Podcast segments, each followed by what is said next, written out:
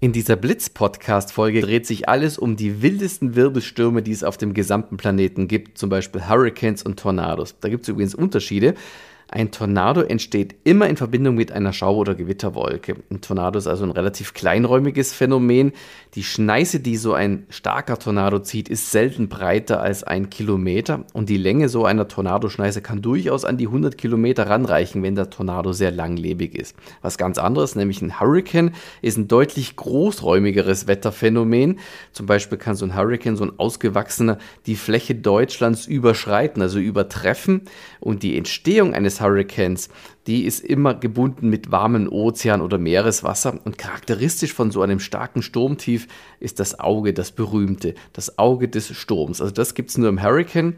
Übrigens ein Hurricane der Stärke 5 erreicht im Mittel mindestens Geschwindigkeiten von 252 Kilometer pro Stunde. Also ein starker Hurricane der höchsten Kategorie 5 hat diese unfassbar hohen Geschwindigkeiten und ein Tornado der F5-Stärke-Kategorie, der hat mindestens 419 Kilometer pro Stunde, kann durchaus an die 500 Kilometer pro Stunde in der Geschwindigkeit ranreichen, wird also auf jeden Fall stärker sein in der höchsten Kategorie oder kann stärker sein als ein Hurricane.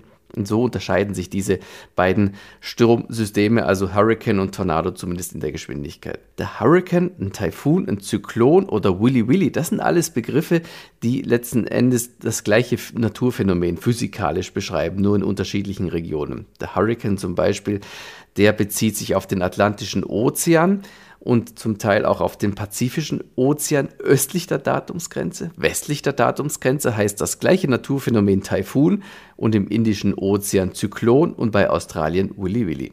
Hurricanes und Tornados haben aber auch eine Gemeinsamkeit. In diesen Stürmen wird unglaublich viel Energie umgesetzt durch den kondensierenden Wasserdampf. Da wird sehr viel Energie frei und das dient der Organisation beider Sturmsysteme. Übrigens, Tornados können innerhalb eines Hurricanes auftreten, also beides gemeinsam, denn in einem Hurricane-System ist die Luft feucht, labil geschichtet und es existiert zumindest regional Windscherung, sodass sich tatsächlich auch Gewitter mit Tornados entwickeln können. Also wirklich hochdramatisches Wetter.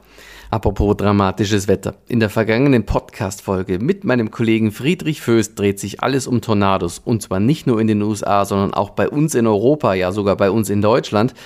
Und in den nächsten Wochen erscheint eine weitere Folge zu Hurricanes, auch wieder mit Friedrich Föst. Auf die freue ich mich jetzt auch schon ganz besonders. Zuvor wünsche ich aber jetzt auf diesem Wege eine gute und gesunde Zeit.